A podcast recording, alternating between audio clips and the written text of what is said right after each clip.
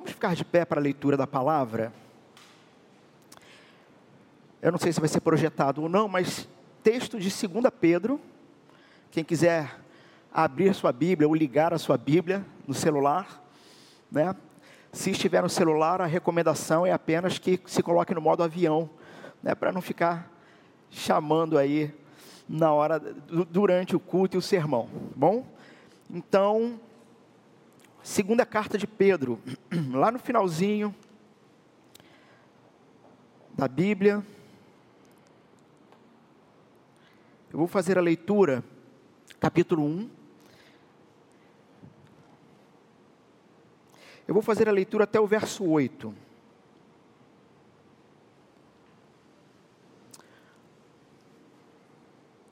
Diz o seguinte o texto: Simão Pedro, servo e apóstolo uh, de Jesus Cristo, aos que conosco obtiveram fé igualmente preciosa na justiça do nosso Deus e Salvador Jesus Cristo. Que a graça e a paz lhes sejam multiplicadas no pleno conhecimento de Deus e de Jesus, nosso Senhor. Pelo poder de Deus, nos foram concedidas todas as coisas que conduzem à vida e à piedade. Pelo pleno conhecimento daquele que nos chamou para a sua própria glória e virtude, por meio delas, ele nos concedeu as suas preciosas e muito grandes promessas, para que por elas vocês se tornem coparticipantes da natureza divina, tendo escapado da corrupção das paixões que há no mundo. Por causa disso, concentrando todos os seus esforços, acrescentem a fé que vocês têm a virtude, a virtude, conhecimento, ao conhecimento, o domínio próprio, ao domínio próprio, a perseverança, a perseverança, a piedade, a piedade, a fraternidade, a fraternidade, o amor. Porque essas qualidades, estando presentes e aumentando cada vez mais, farão com que vocês não sejam nem inativos nem frutíferos no pleno conhecimento do nosso Senhor Jesus Cristo. Amém. Podem assentar.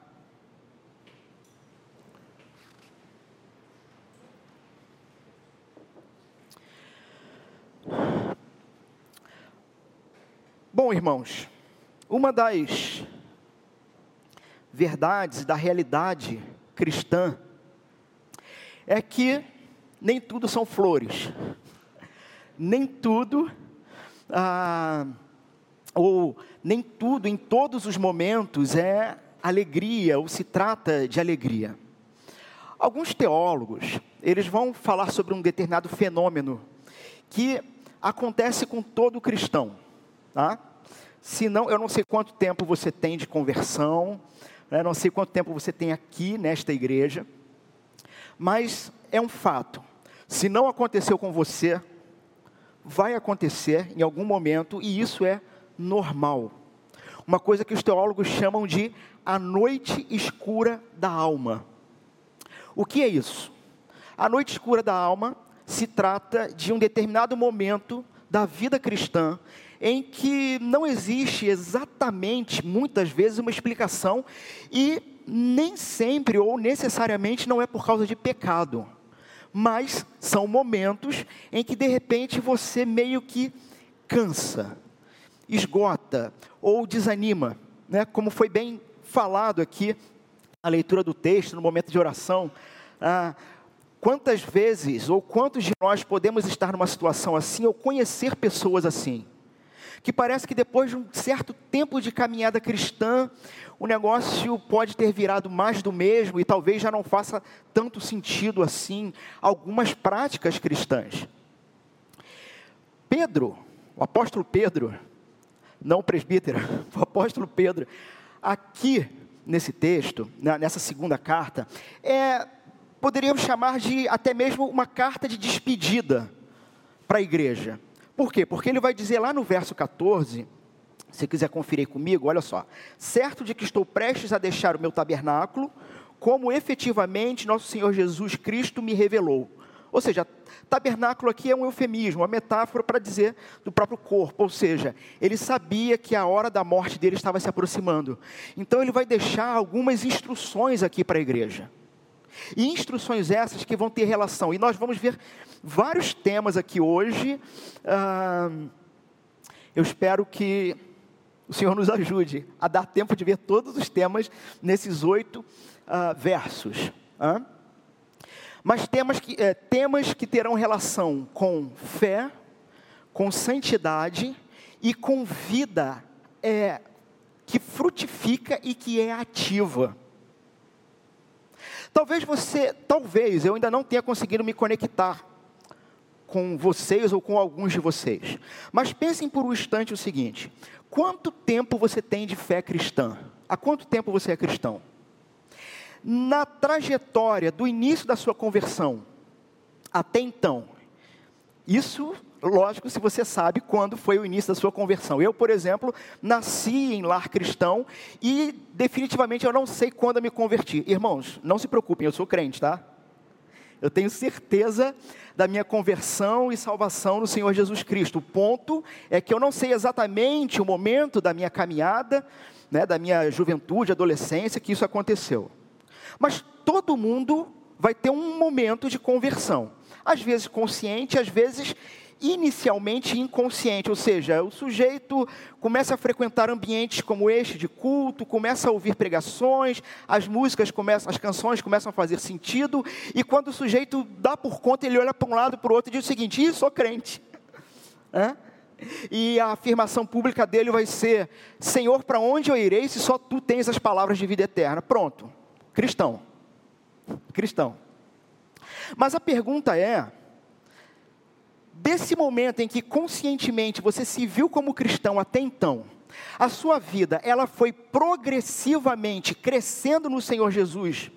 E como diz aqui o texto, o, o, a parte, a, o verso 8 que nós lemos, não é? Sobre sermos frutíferos e ativos no reino de Deus. Isso foi progressivo ou, ou, desde a sua conversão até então, a sua vida passou por hiatos, sabe? Por momentos estanques. Ah, o apóstolo Paulo, lá em Colossenses capítulo 1, ele também vai falar uma coisa muito parecida. Ele vai dizer que uma vez que os irmãos lá de Colossos ouviram a mensagem do Evangelho e entenderam, eles se tornaram é, é, frutíferos é, e de forma constante. Então, se a fé cristã se trata disso, algo que não para, ora, por que que a nossa vida nós percebemos momentos e atos, sabe? Momentos em que você está mais forte, mais firme, mais fervoroso na oração, mais ah, se deliciando mais com a palavra de Deus, e outros momentos parece que não. E deixa eu falar um negócio para vocês.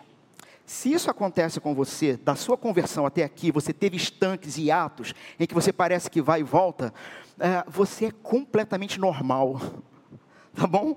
Porque isso acontece comigo.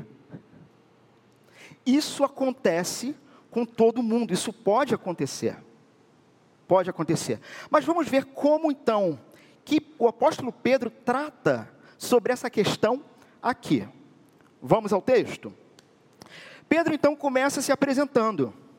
Simão Pedro, servo e apóstolo do Senhor Jesus Cristo, ah, aos que conosco obtiveram fé igualmente. Então, o apóstolo Pedro, ele começa aqui delimitando claramente com quem que ele está falando. Eu estou falando com cristãos, eu estou falando com a igreja do Senhor.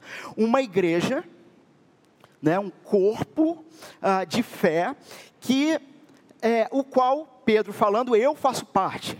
Ou seja, quem é a igreja, o qual eu faço parte e falo com ela? A igreja é aquela que graciosamente ah, obtiveram fé preciosa. Então, o primeiro ponto aqui é que essa fé que te torna membro do corpo de Cristo, que te torna nova criatura, é algo que você ganha. Pedro está dizendo assim: olha só, vocês ganharam igualmente a mim juntos nós ganhamos uma determinada fé. E é muito importante marcarmos isso, que inicialmente a vida cristã começa por esse marco de fé. Juntos ganhamos essa fé. E vamos ver como é que, o que, que Pedro vai desenrolar a partir do início desse argumento. Uh, obtivemos fé igualmente preciosa. Fé no que, irmãos? Isso é uma grande dúvida, uma grande pergunta, talvez em muitos lugares. Né? Alguns, e existem várias canções por aí, algumas dessas canções execráveis, né? que vão falar, por exemplo, sobre fé na fé. Né? Uh, não vou lembrar um autor, mas lembro de uma determinada canção que dizia que fé é um salto no escuro. E muitos, inclusive, falam coisas parecidas, né? Que a fé é um salto no escuro, que a fé, que você tem que ter fé, mas fé é o quê? Na fé, para quê? Para conseguir mais coisas. E por aí vai, essas coisas por aí. Mas o ponto é que Pedro, né, fazendo coro com todo, toda Antigo e Novo Testamento, ele vai delimitar o seguinte: que a fé que nos tornou igualmente santos, igreja, é a fé numa determinada justiça, na justiça do nosso Deus e Salvador Jesus Cristo. Não sei se você tem a, o hábito de marcar sua Bíblia, né? Mas se você tiver uma caneta aí ou tiver no celular, né, dá aquele, aquela tarja amarela, né, no celular, marca a palavra justiça, porque ela é importantíssima e nós vamos voltar nela daqui a pouquinho, tá bom? Então, ganhamos fé nesta justiça ah, do nosso Deus e Salvador Jesus Cristo. E aí então, depois dessa primeira apresentação e delimitado com quem ele está falando e por que ele está falando, a partir é, do que ele está falando, da fé na justiça do Senhor e Salvador Jesus Cristo, ele vai desejar, ele, ele vai desejar algo para a igreja: que a graça e a paz lhes sejam multiplicadas.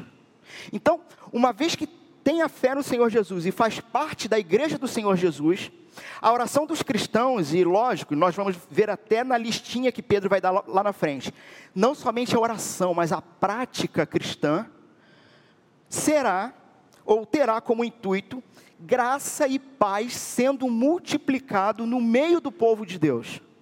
Só que é interessante, meus irmãos, que não é graça e paz. Ah, ou, na verdade, deixa eu melhorar a, a, a fala. Deixa eu transformar isso em pergunta. Que a graça e a paz lhes sejam multiplicados. Ok, a partir do que? A partir do que? E ele conclui: no pleno conhecimento de Deus e do nosso Senhor, uh, de Deus e de Jesus, nosso Senhor. Eu estou lendo na NAA, tá bom? Se alguém tiver com dúvida. Então, graça e paz sendo multiplicado e de fato levar a efeito a multiplicação, o crescimento, a distribuição de graça e paz, ela parte de um pressuposto, ela parte de um chão, de uma raiz, de uma verdade. Qual verdade? É, encontros ah, comunitários de rodízio de pizza. Não, isso é muito bom. Isso é muito bom. Mas a graça e a paz de Deus não vai ser multiplicada a partir disso. Na verdade, isso vai ter que ser uma consequência de uma comunhão de graça e paz. Concordam comigo? Vai ser a partir daquele futebol de final de semana? Também não. Graça e paz se multiplicam a partir de um pleno conhecimento de Deus e de Jesus, nosso Senhor. Se você estiver riscando aí sua Bíblia marcando, marca isso aqui também, a gente vai voltar. Tá? E aí Pedro dá sequência. Pelo poder de Deus, nos foram concedidas todas as coisas. Para aqui comigo um pouco. Para comigo. Pedro aqui, ele, ah, vocês vão perceber no decorrer do texto, que ele vai estar tratando de um determinado assunto específico. Sim, vida cristã, e progressão da vida cristã. Então, quando ele diz que pelo poder de Deus nos foram concedidas todas as coisas, eu diria, ou começaria dizendo para aquele uh, irmão ou irmã, algum de vocês, que de repente no meio da vida da caminhada cristã, olha para um lado, para o outro e diz o seguinte: eu já fiz de tudo, já, já cantei de tudo, já trabalhei em todas as áreas da igreja, mas parece que está faltando alguma coisa. Parece que eu vou ter que buscar em Deus um algo mais que Ele está, porventura, escondendo de mim que porventura não ficou claro e talvez só a partir de alguma, algum outro movimento religioso que eu faça, eu consiga tudo o que eu precise em Deus. O apóstolo Pedro aqui, irmãos, uma das coisas que ele está também combatendo é o que nascia na época dele, ou até já era, podemos dizer, bem desenvolvido, um grupo sectário ah, de ah, gnósticos. Ou seja, um grupo que dizia o seguinte: você pode até ser cristão, mas ainda te falta um conhecimento escondido que somente os iniciados possuem. E Pedro está dizendo assim: olha só, não se desespera, Deus já proveu tudo e não só proveu, mas te deu, já foi concedido. Todas as coisas, mas todas as coisas que fazem o quê? Que te conduzem para duas coisas. Ele vai pontuar duas coisas aqui: vida e piedade. Ora, o que é vida? O oposto da morte. Ora, e o que é morte? Morte é uma ruptura abrupta daquilo que não deveria ser rompido. o físico e o material, o, o, o, físico e o espiritual. É, isso é morte. É, é, é, um, é, é uma ruptura brutal que nasce em Gênesis 3. Para quem não conhece a história de Adão e Eva, os nossos primeiros pais, vai nascer em Gênesis 3, que ao ah, decidirem conduzir a sua vida sem se importar com o que Deus pensa, ali trouxeram a realidade da morte para esse mundo. Ali começa o problema. Né? O que vai acontecer é que toda a humanidade ela apenas replica. Tá? Ela apenas replica aquilo que aconteceu em Gênesis 3. Como? Desde pequenininho, conduzindo a vida do jeito que quer. Não acredita nisso? Sei lá, pega uma criança de um ano de idade, ou menos que isso. Ah, isso não é uma fala minha, na verdade é uma fala do pastor chamado Paul Washer. Ele diz o seguinte: que uma criança de um ano de idade que quer alguma coisa e você não dá, e ela faz aquela birra, aquela coisa toda, chora. Ele vai dizer que se essa criança tivesse a força de dez homens, ela apertaria o teu pescoço até tu cair duro para ela ter o que ela quer. Porque o ser humano é capaz de passar por cima de tudo e de todos para conseguir o que quer, desde que nasce desde que nasce.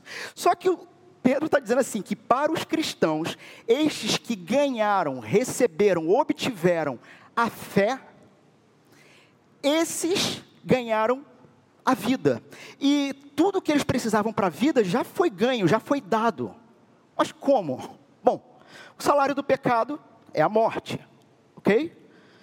Só que para aniquilar esse ciclo de mortes, era necessário um determinado sacrifício espantoso, como cantamos várias vezes aqui hoje. Um sacrifício espantoso, que acabasse de vez com todos os outros sacrifícios.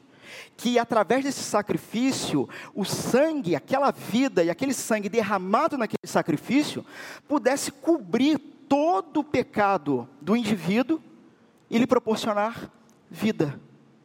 Vida.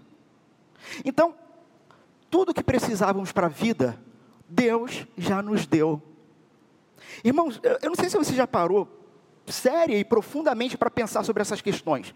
Do tipo, Deus não precisa de absolutamente nada seu. Nada.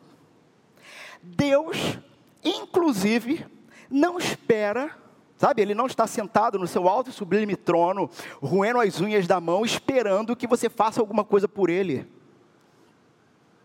Deus não quer nada seu, Ele quer você. É diferente. É diferente.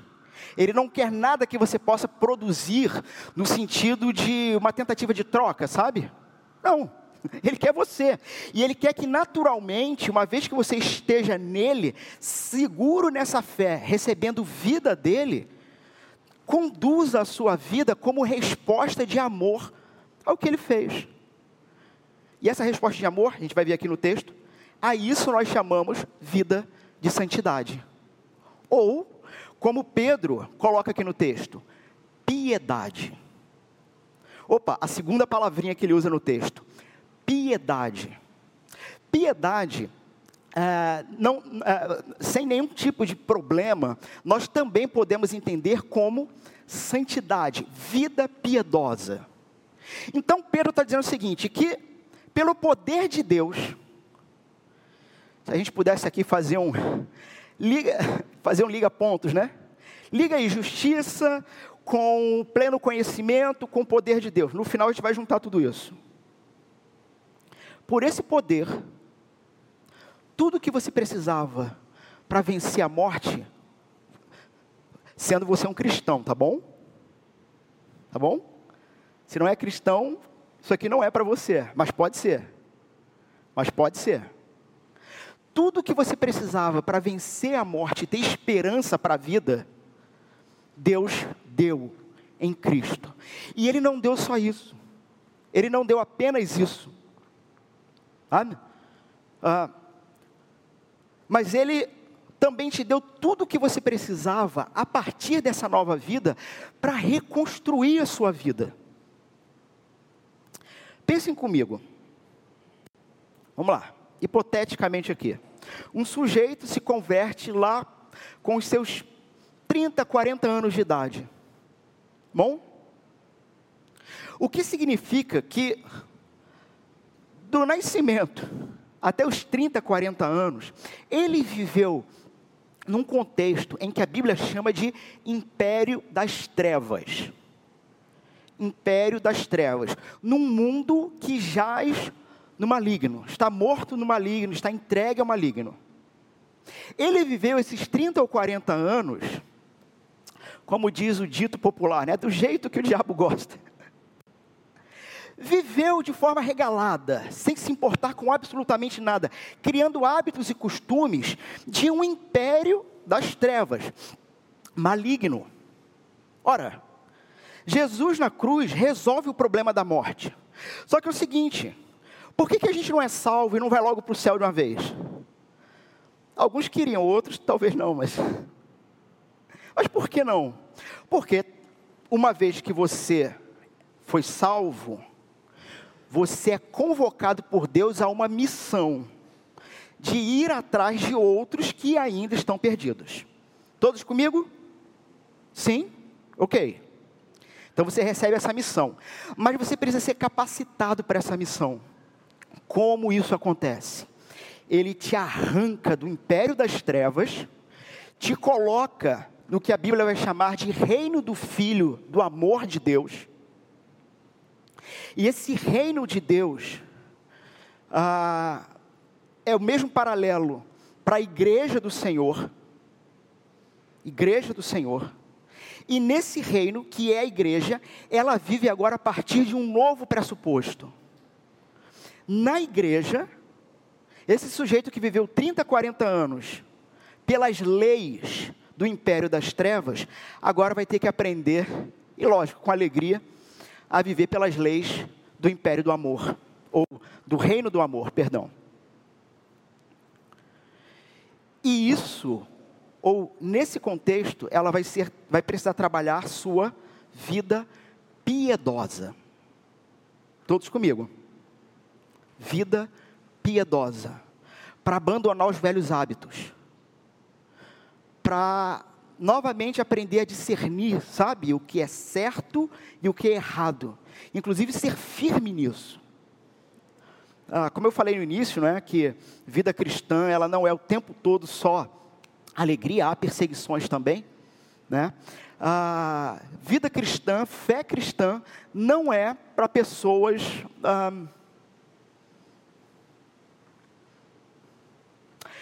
que não criem fibra porque vai ser difícil. Vai ser difícil a caminhada. Mas Pedro está dizendo tudo que vocês precisam para a vida e para frutificação dessa vida, piedade, Deus já deu. E é interessante novamente que ele vai dizer que deu como? Pelo pleno conhecimento. Opa, peraí. Ele repetiu pela segunda vez pleno conhecimento. Vocês concordam comigo que quando eu quero falar, ou, enfim, quando você quer falar alguma coisa muito importante para alguém, e você quer que a pessoa não esqueça o que você está dizendo, o que, que você faz? Você repete. Está aí uma boa dica para vocês, para conseguir interpretar texto bíblico. Muita atenção a palavras que se repetem, a termos que se repetem. Então ele vai dizer de novo: olha só, a graça e a paz vem pelo uh, pleno conhecimento. Deus deu tudo o que você precisa para a vida e para a continuação dessa vida, para a piedade. Como? Pelo pleno conhecimento daquele que nos chamou para a sua própria glória e virtude. Por meio delas, vida e piedade, ele nos concedeu as suas preciosas e muito grandes promessas, para que por elas vocês se tornem coparticipantes da natureza divina. Vocês concordam comigo na leitura do texto que Pedro está dizendo o seguinte, ou o que ele está tratando de fato é de vida de santidade e piedade? Porque coparticipante da natureza divina, nesse contexto aqui, ele não está dizendo que nós vamos ser deuses, não, tá bom, irmão? Se alguém tinha alguma ilusão sobre isso, né, abandone agora. O texto não está dizendo que seremos deuses. O texto está dizendo que o Senhor proporcionou em nós a mesma característica de Deus, Pai, Filho e Espírito, que é o que? Desejo por pureza e santidade. Vamos em frente. Por que, que o pastor está dizendo isso? Tendo escapado da corrupção das paixões que há no mundo. Então, vocês já receberam tudo que precisam para a vida e para a vida santa. E, e para a piedade, santidade. Ah, e em Cristo, vocês escaparam, vocês foram livrados, vocês foram tirados da corrupção desse mundo. E isso é uma característica da natureza da divindade: o desejo por beleza, pureza, piedade, santidade. Verso 5. Por causa disso, e agora vamos lá. Ele fez a apresentação dele no verso 1, ele começou a construir um, uma tese, uma, uma, uma lição no verso 2 ao 4, e agora no verso 5 ele vai aplicar. Por causa dessas realidades, ele vai dizer que nós temos condições de fazer algumas coisas muito importantes na vida cristã. Vamos lá. Ah, por causa disso, concentrando todos os seus esforços não sei se alguém aí tem alguma tradução diferente. Mas a ideia aqui, meus irmãos, deixa eu dar uma pausa aqui. Deixa eu dar uma pausa aqui. Vem comigo aqui. Vamos comigo aqui.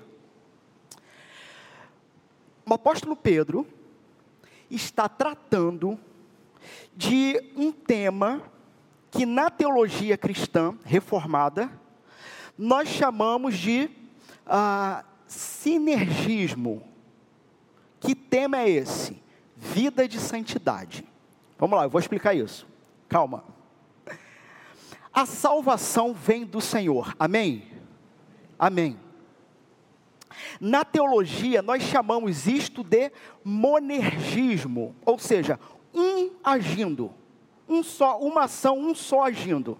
É Deus agindo de forma incisiva para salvar o seu povo sacrificando o seu filho na cruz e, através do Espírito Santo, convencendo as pessoas, o seu povo, da justiça, do pecado e do juízo. Ou seja, o contato com o Evangelho de Jesus, ou o Evangelho de Jesus, é o martelo e o formão que o Espírito Santo usa para quebrar corações de pedra. Isto se chama monergismo, um só agindo. É Deus modificando o seu povo, a humanidade. E aí vem agora, então é uma via de mão única. E aí, isso é a vida. E o que é então a piedade, a santidade? É uma via de mão dupla. Ou seja, quem santifica? Deus. Mas a santificação de Deus está condicionada a você se colocar em posição de ser santificado, em compromisso com o Senhor, com a igreja do Senhor e a missão dele. Faz sentido isso para vocês? Santidade ou santificação é você e Deus trabalhando juntos. Vejam, a graça de Deus, ela não, ela exclui o mérito. Ela exclui o mérito, mas ela não exclui o esforço.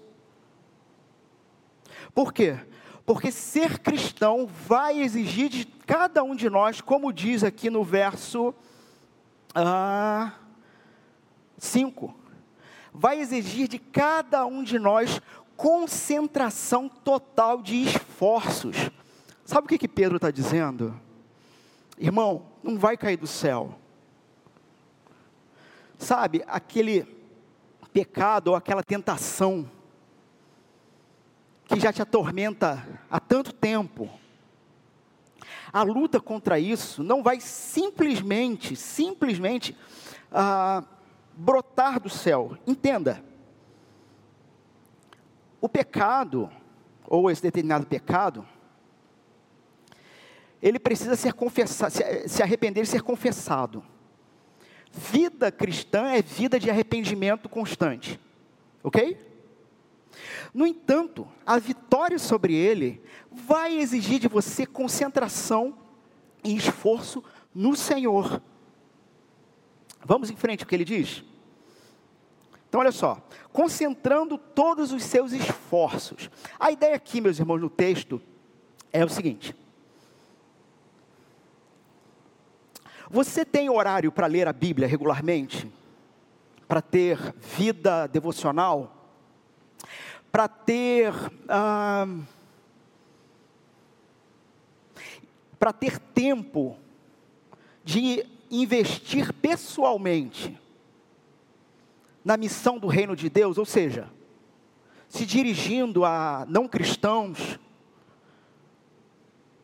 para ser um bom cristão, fazer amizade, criar oportunidade de pregar o Evangelho. Sabe, você tem na, na, agenda da sua semana um dia específico em que você determina, neste dia, vou procurar amigos não cristãos para fazer uma refeição com eles. Para que haja oportunidades. O que Pedro está dizendo aqui é que, para viver essa vida de santidade, e lógico, entendendo também a missão, mas o ponto dele aqui é piedade, santidade. Você vai ter que arrumar a tua agenda, meu irmão. Tipo, você não tem hora para. Você não, não, não consegue ler a Bíblia, acorda mais cedo. Ah, você dorme tarde? Então dorme cedo. A sua vida física é, tem te atrapalhado ah, na, no exercício do reino? Se cuide. Isso faz parte da vida cristã. A ideia é que você vai ter que definitivamente, irmãos, hoje eu, eu, eu, sempre gosto de falar isso nos sermões, tá? Que a pregação da palavra é como que exposição à radiação. Hoje você, hoje você está sendo mais uma vez exposto. Agora, o que, que você vai fazer com isso daqui para frente é contigo e com Deus. Eu, né? Nem eu, nem o pastor, ninguém pode fazer. Tem coisas que é, é você. A gente não pode fazer absolutamente nada por você. Se você ouve um sermão desse e acha até talvez a ideia interessante e fica por isso mesmo. Pedro está dizendo: concentre todos os seus esforços, toda a sua atenção. Saia daqui num domingo como hoje, ah, ah, antes do almoço, após o almoço, eu não sei, pare num lugar, sabe? Tenha, o seu, tenha um momento com Deus, pega a agenda da tua vida e defina e decida se você de fato vai construir uma vida de piedade e santidade ou não, vai continuar vivendo sua vida como queira. Mas você tem que decidir isso.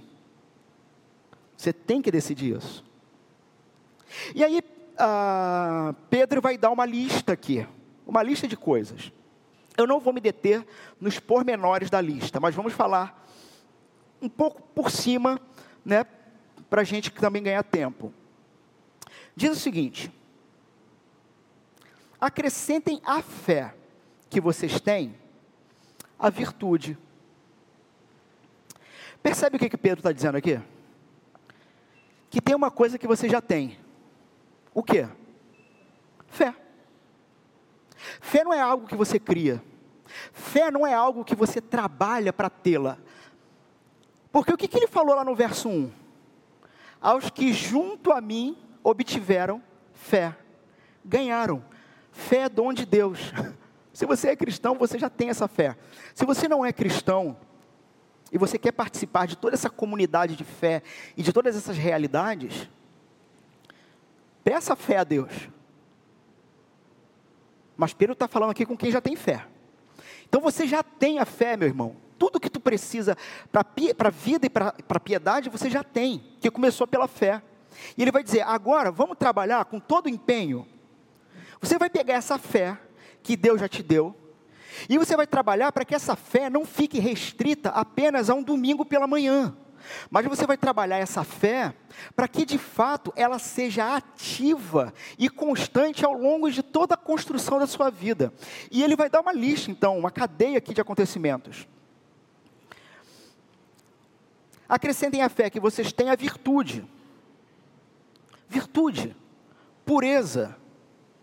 Eu sei que talvez em alguns cantões seja muito demodê falar sobre pureza, virtude.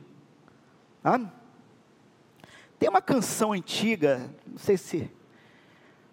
Quem é muito tarimbado mais de igreja talvez lembre. Canção de criança. Que num primeiro momento ela pode ter uma interpretação até bem legalista da coisa, mas tem sua, sua verdade. Que era uma musiquinha que, que dizia assim: Cuidado, olhinho, o que vê. Cuidado, mãozinha, no que pega. Você vai acrescentar a fé que o Senhor já te deu, a intencionalmente uma opção na vida pela pureza e virtude. Intencionalmente. E na sequência a essa pureza e virtude, ele vai falar agora pela terceira vez: conhecimento para que você não se torne um tolo. Ah, alguém que começa a construir a vida atrás de pureza e virtude e acaba se tornando um fariseu religioso que só pratica ritual em busca de êxtase espiritual. Não, a fé cristã inicialmente se trata de uma transformação que começa aqui, mas que tem que descer para cá. Irmãos, eu estou precisando de óculos. Uh, eu parei no verso 6, não é? Isso. 5, 6.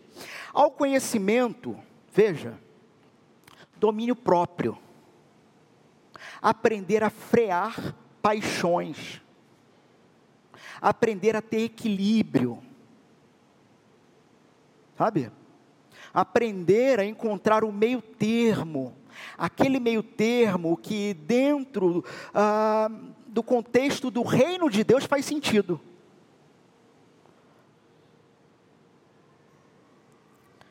Domínio próprio.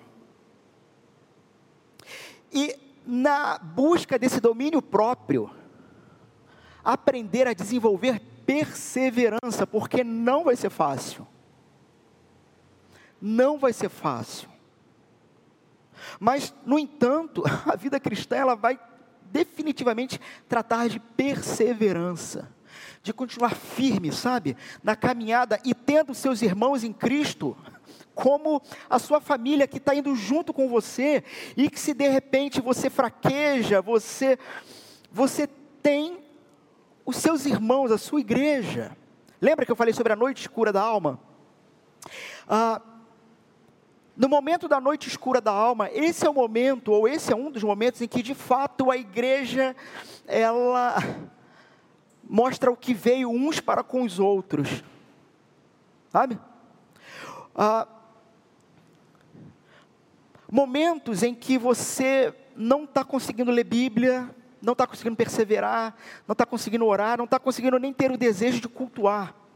É nesse momento que a igreja, representada pelos irmãos, vão chegar do teu lado, te abraçar, te pegar pelo braço e dizer o seguinte: senta aqui comigo. Você não consegue ler Bíblia? Não, não consigo. Mas você consegue ouvir? Consigo. Então eu vou ler no seu lugar. Você ouça. Sabe? Não tem mais fé. Você não tem mais fé para orar?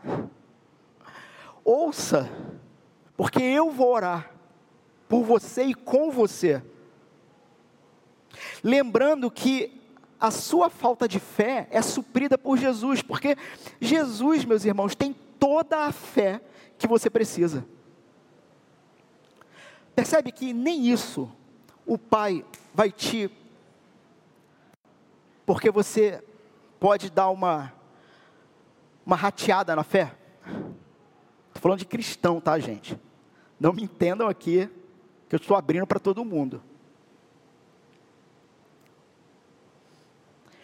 o desânimo, essa rateada, essa, esse hiato, não é cobrado de você, porque Cristo é teu representante diante do Pai. E quando lhe falta fé, Ele tem a fé por você.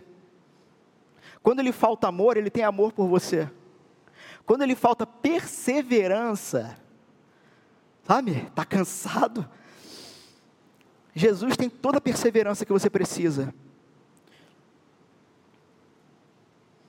Inclusive, eu já dei um spoiler do final do sermão. Vamos ainda em frente um pouco. A perseverança, a piedade. A piedade, a fraternidade. Fraternidade aqui, amor ah, entre irmãos. E olha como é que fecha essa lista. Amor. Vida cristã é algo que começa pela fé e tudo que se trabalha nessa vida cristã tem que no final desembocar em amor, tem que dar amor, tem que refletir amor.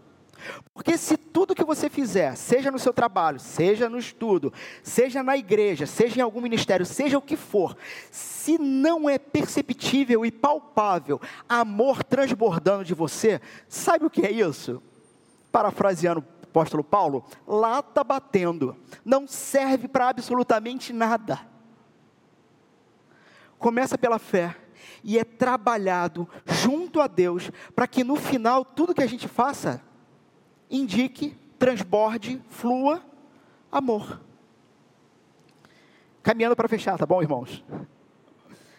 Ah, porque essas qualidades, estando presentes e aumentando cada vez mais, farão com que vocês não sejam nem inativos, nem frutíferos no pleno conhecimento, quarta vez, né? Pleno conhecimento do Senhor Jesus Cristo. Por que, que quatro vezes até aqui ele fala sobre esse pleno conhecimento? E eu vou dizer mais uma coisa para vocês: se o apóstolo Pedro fosse um fariseu, um legalista, ele pararia aqui, tá bom? Se eu fosse um pregador legalista, eu também pararia aqui. E veja como é que eu aplicaria esse texto para vocês. Está fraco? Está cansado? Está, o termo que ele usa aqui, uh, inativo e sem produzir fruto? Tem que trabalhar mais, irmão. Não é isso que, né? Um legalista ia fazer, fazer isso aqui. Está muito devagar. Tem que se envolver mais com as coisas do Senhor. Tem que dizimar mais. Mais ofertas. Generosidade é um, também um dos pontos da vida cristã, tá bom, irmãos? Mas um fariseu, um legalista, um religioso no mau sentido do termo, tá bom? Ele pararia aqui e colocaria sobre cada um de vocês a carga e o jugo de que vocês têm que cumprir essa lista aqui. Está infrutífero? Está inativo?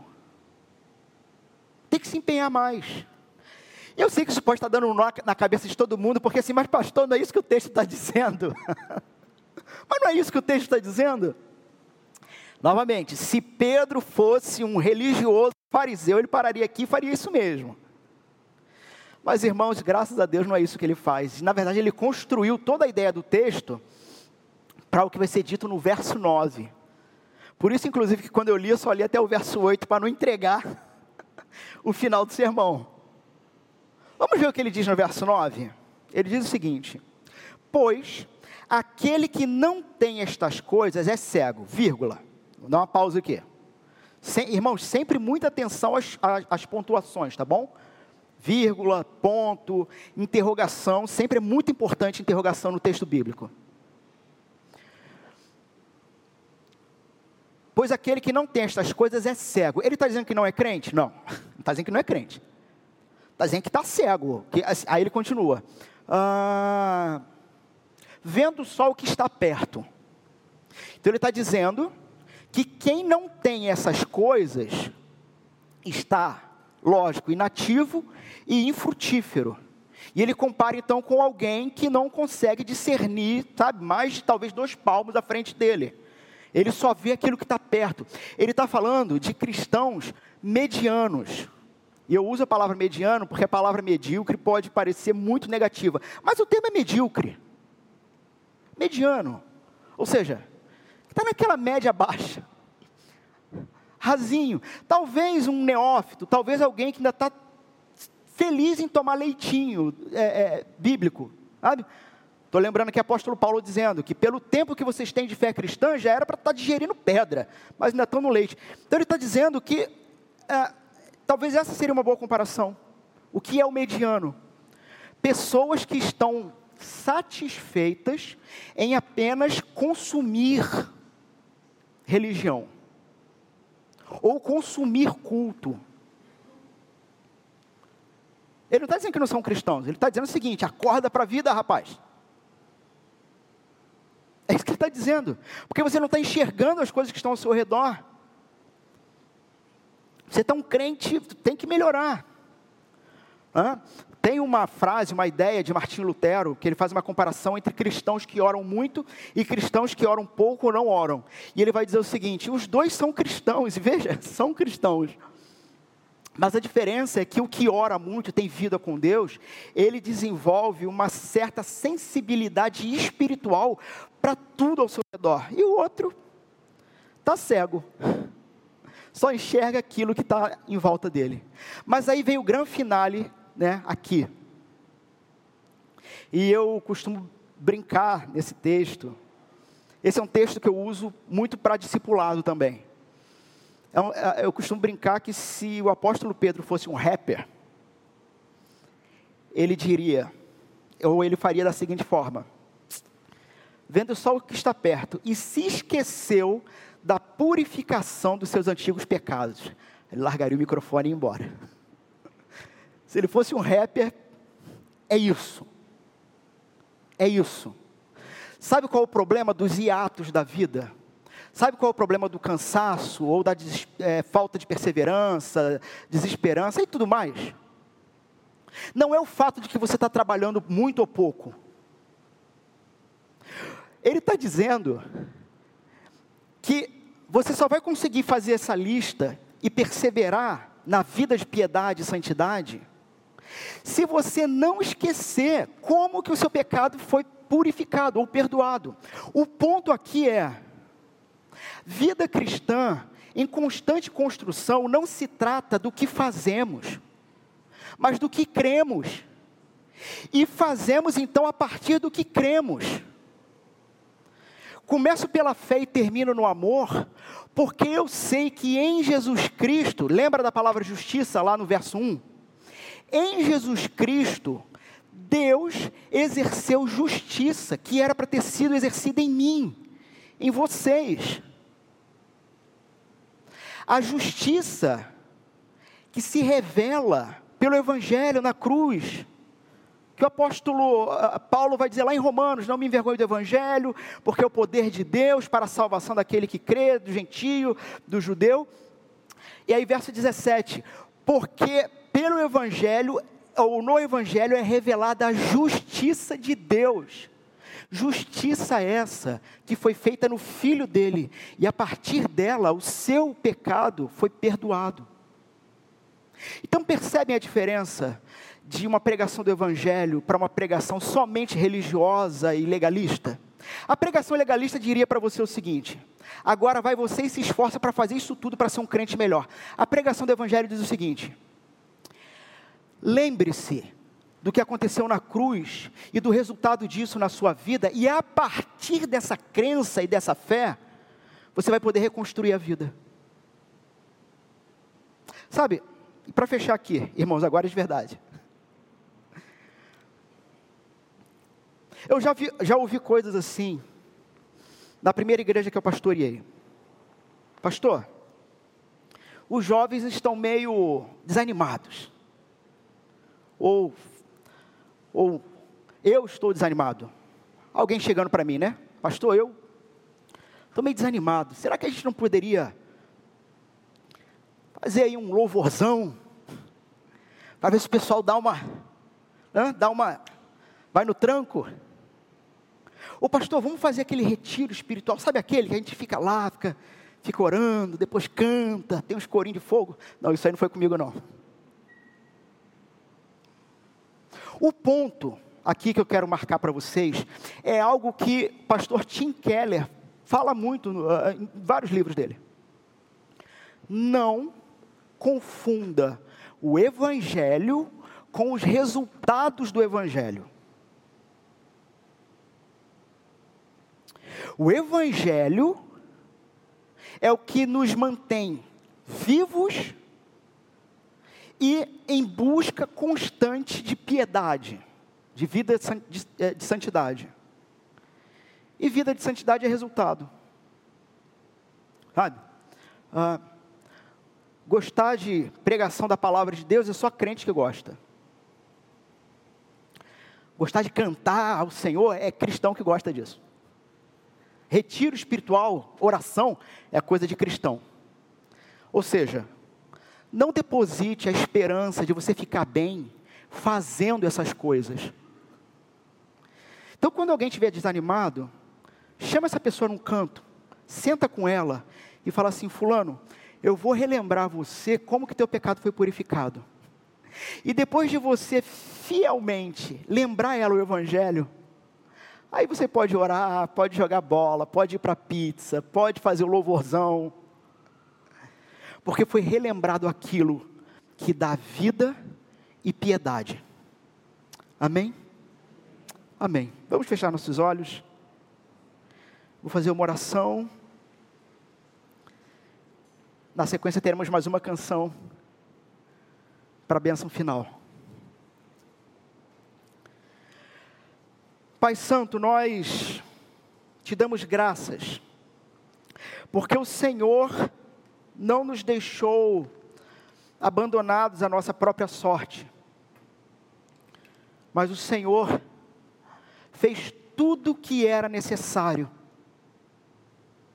e nos convida constantemente a não perder da memória, não perder da mente como nosso pecado foi purificado. Senhor, não há motivo maior de sorriso, de alegria, não há como te cultuar, se o motivo do nosso culto não for reconhecer quem tu és e quem nós somos. E o que fomos feitos a partir do Senhor.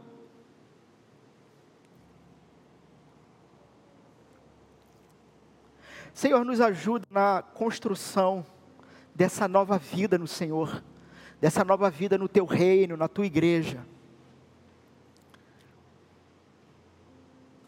Nos ajuda a olharmos uns para os outros, olharmos para o de fora também, que não te conhece, e nunca perder de vista por que estamos aqui e por que estamos fazendo o que fazemos. Porque o nosso pecado foi purificado, perdoado na cruz de Jesus. E a partir dele, de Jesus, podemos convidar outros a virem para esse reino e experimentarem essa mesma realidade. Oramos assim, Senhor, confiando no Senhor e no teu Evangelho, em nome de Jesus Cristo. Amém.